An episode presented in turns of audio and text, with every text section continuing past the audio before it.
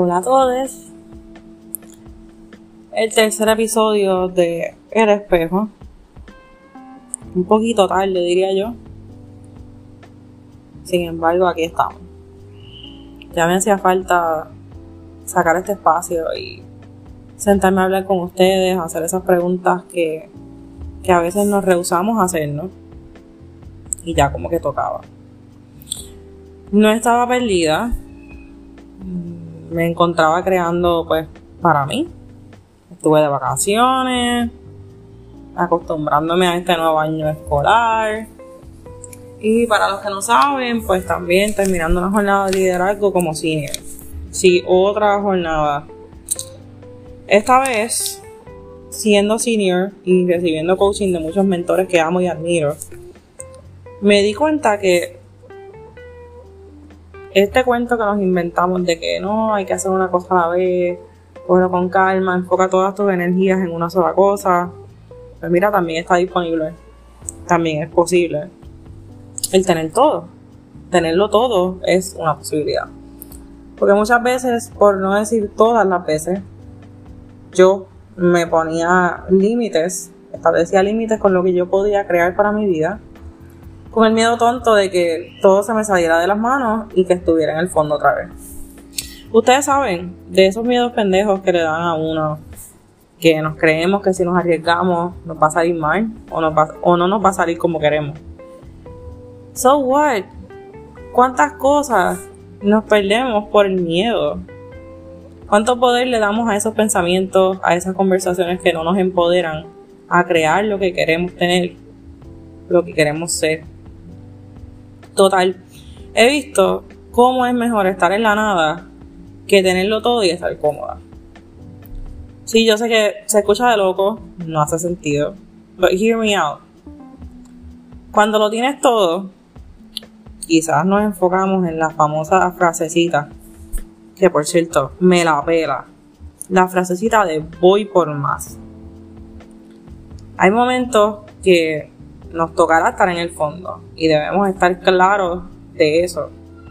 Que vamos a estar en la nada, que vamos a estar en el vacío. Y es en ese vacío donde no hay nada, donde tú sientes que no hay salida, que no hay break. Es donde ya toca el crear. Crear de la nada. ¿Por qué? Porque es en la nada donde nos podemos reinventar, donde podemos empezar a crear cosas distintas, a soltar los paradigmas que nos detienen, ya sea de crear relaciones que queremos con la gente que amamos, con quienes trabajamos día a día, con el mundo, con el dinero, con la sociedad, con todos. Es la nada donde se demuestra dónde está nuestro compromiso, dónde le ponemos nuestra palabra y sobre todas las cosas, dónde le ponemos acción a esa palabra. Después de entender que en la nada existe la posibilidad de tenerlo todo, ya yo no le tengo miedo. Desde ese momento yo elegí estar siempre comprometida con algo. Pues el estarlo me hace sentir urgente, imparable, capaz, pero sobre todas las cosas, poderosa. Y me invito a preguntar, pero ¿para qué estar siempre comprometida con algo? ¿No es agotador querer vivir comprometida con algo siempre? Y si te digo que todos estamos comprometidos con algo, Sí, todos estamos comprometidos con algo, aunque a veces no lo parezca. Cuando te levantas en la mañana, o en la tarde, o en la noche como algunos, estás demostrando que estás comprometido con tu vida. Claro que hay días que te levantas pensando que tienes que hacerlo, pero en realidad no lo tienes que hacer, no es una obligación. Lo haces porque estás comprometido con algo, ya sea tu trabajo, tu negocio, tu hijo, tu mascota o hasta tú mismo, las deudas, lo que sea. Cada decisión que tomamos demuestra el tipo de compromiso que tenemos con las cosas. Como algo tan simple como eso, despertar en las mañanas. Aunque a veces no lo distinguimos, estamos comprometidos en todas las áreas de nuestras vidas con algo. Las relaciones con otros seres humanos, la comida, cómo dormimos, lo que cocinamos, cómo nos relacionamos con nuestro trabajo o negocio, cómo nos relacionamos hasta con nuestros sueños pero siempre estamos comprometidos con algo. Y eso se demuestra en nuestros resultados.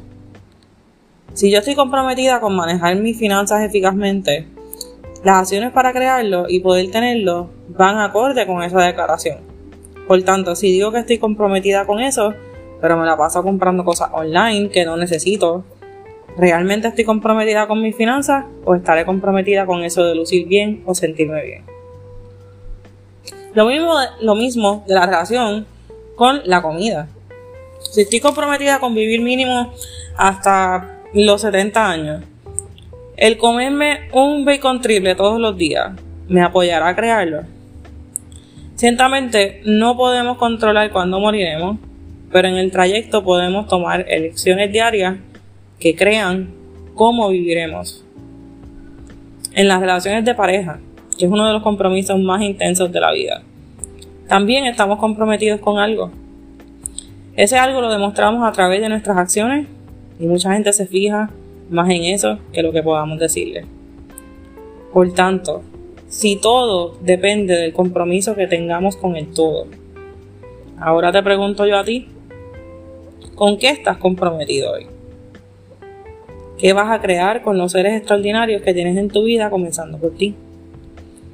Y si esos compromisos no te apoyan a crear los resultados que quieres, entonces qué nuevo compromiso vas a crear para que así se den. Sí, yo sé que volví intensa en este tercer episodio, pero sorpresa. Y no what? Siempre soy así de intensa. así que, desde el amor y de parte de una mujer comprometida, feliz y libre, esto fue El Espejo. Hasta el próximo episodio.